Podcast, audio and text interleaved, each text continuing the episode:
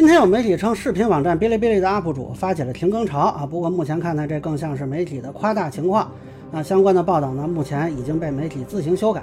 那至于 B 站自己的相关的问题呢，相信 B 站应该自己心里有数。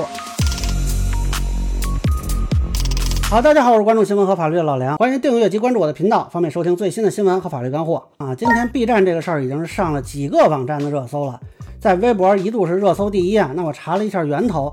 在微博上热搜的话题词是 B 站 UP 主发起停更潮，这个主持人是每日经济新闻，消息来源呢是二十一财经报道。那么打开的二十一财经报道可以看到一篇说这个 B 站 UP 主停更的文章，但是全文只是列举了几个 UP 主停更，并没有停更潮的字样。不过高度怀疑是不是他们后来修改了网页标题，原因有两个。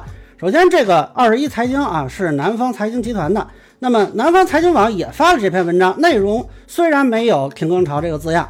但是你搜索的时候会显示这篇文章的标题是有 B 站 UP 主发起停更潮字样的，而在二十一世纪财经报道的这个微博也发了这篇文字报道的链接，显示的链接标题也是带有停更潮字样的。那众所周知呢，在微博发链接是不能自定义链接显示的这个标题的。我自己测试了一下，就即便现在去发这个链接，还是会显示停更潮字样的标题。那么它原本的这个内文文字有没有停更潮字样呢？现在这个文章啊是没有的。但是它既然有可能修改标题，那么内文是不是也可能修改过呢？那我在一个搜索引擎的快照里是可以查到，它的标题至少在今天早上还是带有停更潮字样的。那里边有一个小标题，就叫停更潮到来。那为什么二十一财经啊修改了标题和内文呢？哎，我不揣测他们的动机，但是我个人认为这个涉嫌假新闻。那么媒体工作者都应该知道啊。要想论证一个事实，要求有两个以上不相关信源。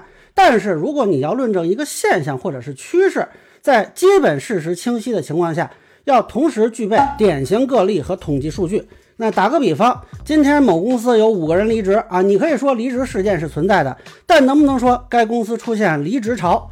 那今天有个医院有五个女婴出生啊，能不能说是女婴潮？那今天二十一财经改了一个文章的标题，哎，能不能说它有改标题潮？那你要论证这是不是一个风潮，至少要比对往年同期的停更数字。比如说啊，去年、前年是不是也有人停更？那么停更的数字是不是明显的增加？它和呃进驻的数字的比较是多少？它和基数的比较是多少？请问这些数据你有吗？目前看，我个人认为啊，这个涉嫌夸大其词。那么相比起停更潮的说法，其实更严重的是发起这个说法。因为如果是出现集中停更啊，或者说咱们就所谓标题党一点啊，说是有停更潮啊，那它是偶然集中呢，还是说这些人约好了统一停更呢？如果不是有组织的统一停更，请问“发起”一词作何解释？你注意这里的词语搭配啊，不是发起停更，而是发起停更潮，发起的是这个潮。那假如说停更潮的说法，我们还可以说只是以偏概全、夸大其词。这个发起一说，完全是无中生有啊！我想请问，这个算不算假新闻？话说，这个媒体你们自己都知道把文章改了，那有没有跟美京啊、九派啊，还有几个平台的弟兄们知会一声啊？你该不会是把大伙晾这儿了吧？另外，最近有关部门正在专项治理这个对企业的不实报道的问题，你们这什么意思啊？是不是最近应该稍微谨慎一点呢？但老实说啊，现在 B 站确实有 UP 主停更，而且确实有很多人在讨论是不是收益分成降低了啊，也确实有很多人对 B 站目前的一些运营策略是有意见的，比如说对短视频的引入和怎么说呢这种 运营吧啊，那恕我直言，有些人看到停更潮。甚至会幸灾乐祸啊！这一点我觉得 B 站方面也应该反思一下啊，是不是足够尊重用户和创作者啊？别哪一天说真来了一个什么潮啊，到时候就不是上热搜的问题了。但这不是媒体如此行文的理由啊！就现在有多个博主出面澄清，说自己这停更跟 B 站没有什么太大关系。当然了，我不知道啊，这是不是有人安排？